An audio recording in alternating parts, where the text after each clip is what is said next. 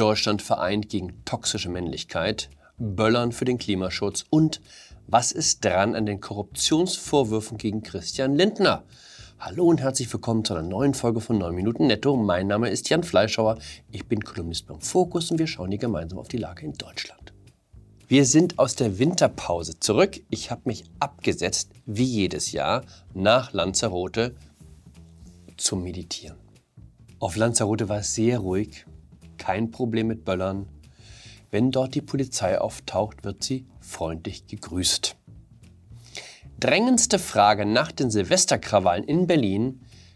Soll man sagen, dass viele der Böllerfreunde einen Migrationshintergrund haben oder fällt das bereits unter Rassismus?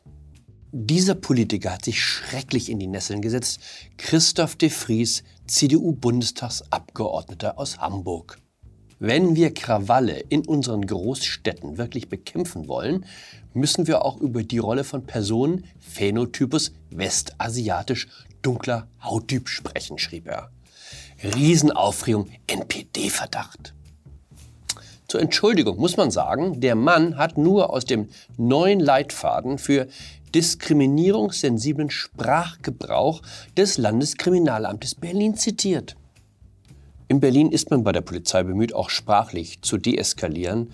Deshalb Schluss mit Bezeichnungen wie südländischer Typ oder Südländer.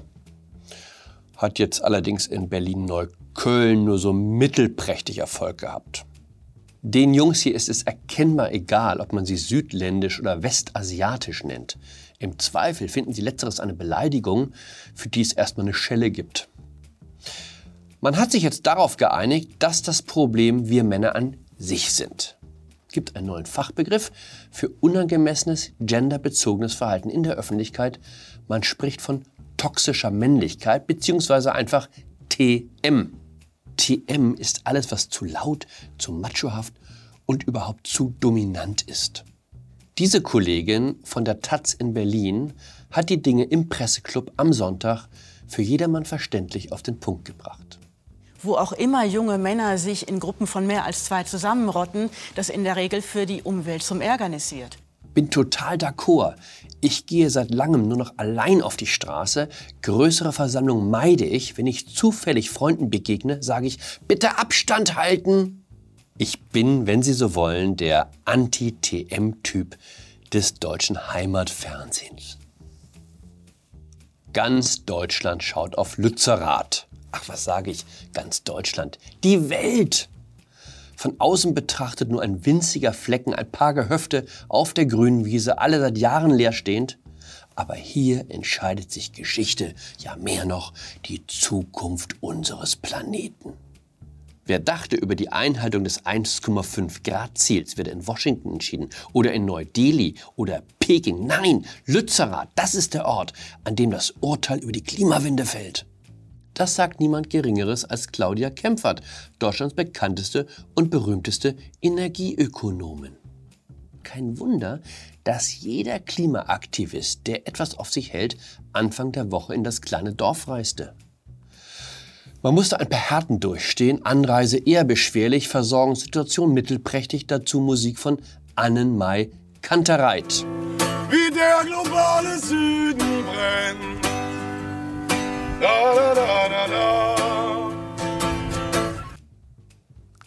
Dann doch besser ankleben, würde ich sagen, ist weniger schmerzhaft. Dafür ist man dabei gewesen, als es darum ging, das System in die Knie zu zwingen. Etwas verloren im ganzen Trubel die Grünen.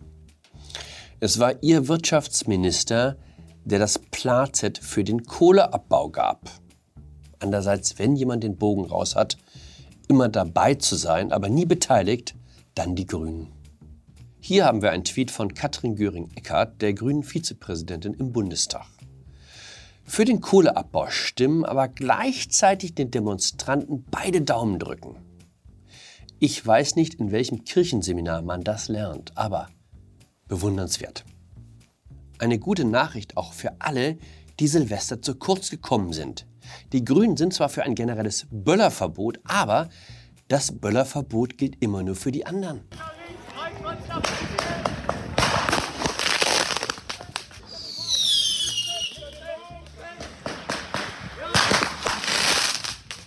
Der Klimaaktivist darf nach Herzenslust knallen und ballern. Da steht auch niemand daneben und ruft toxische Männlichkeit.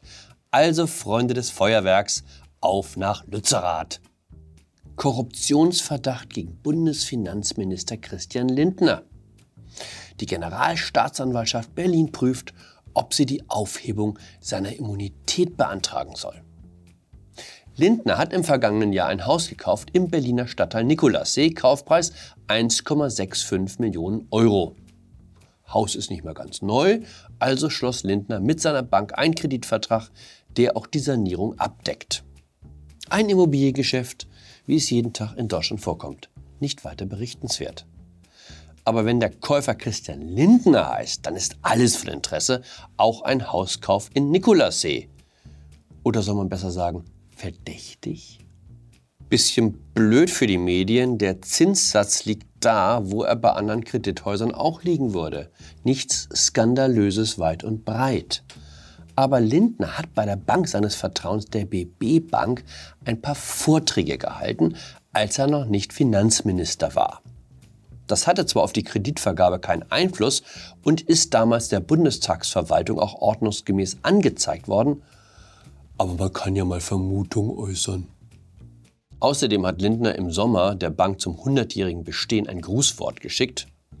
Die Ablieferung von Grußworten ist bei Bundesministern so selbstverständlich wie bei Polizisten die Ausgabe von Strafzetteln. Auch hier kein Zusammenhang mit dem Darlehen. Aber das heißt nicht, dass sich dennoch daraus nicht Funken schlagen ließen. Am 12. Februar wird in Berlin die Wahl wiederholt. Für die Koalition aus SPD, Grünen und Linkspartei steht dabei einiges auf dem Spiel. Also hat man sich bei der Staatsanwaltschaft Berlin erinnert, Mensch, da war doch mal was. Zum Wahlkampfauftakt hat man nun beschlossen, eine Prüfung in die Wege zu leiten, ob man im Bundestag um die Aufhebung der Immunität des Abgeordneten Lindner ersuchen soll. Und weil wir in Berlin sind, fand der vertrauliche Vorgang auch sofort umstandslos seinen Weg in die Medien. Für Vorteilsannahme hat die Staatsanwaltschaft keinen Hinweis. Woher auch? Alles, was sie in Händen hält, ist ein alter Spiegelartikel vom Oktober. Es gibt nicht mal einen Anfangsverdacht. Aber das bedeutet gar nichts. Für eine Vorteilsannahme sei gar kein Bezug zur konkreten Diensthandlung nötig, heißt es. Es gelte vielmehr zu verhindern, dass durch Amtsträger der bloße Anschein von Käuflichkeit erweckt werde. Das Narren sicher. Gegen den Anschein kann man sich nie wehren, als Spitzenpolitiker schon gar nicht. Habe ich schon erwähnt, dass die Justizsenatorin in Berlin von der Linkspartei kommt? Staatsanwaltschaften sind in Deutschland weisungsgebunden. Es gibt zwar keinen Beleg, dass Lena Kreck, so heißt die Senatorin, die Korruptionsabteilung ermuntert hat, gegen Lindner vorzugehen. Aber es geht, wie wir gelernt haben, ja um den Anschein. Ich fürchte, die Generalstaatsanwaltschaft Berlin kommt nicht umhin, eine Prüfung anzustrengen, ob sie gegen die Justizsenatoren Ermittlungen einleiten sollte, wegen des Verdachts des Amtsmissbrauchs. In dem Sinne, bleiben Sie unschuldig, bleiben Sie unbehelligt Bleiben Sie mir gewogen, Ihr Jan Fleischhauer.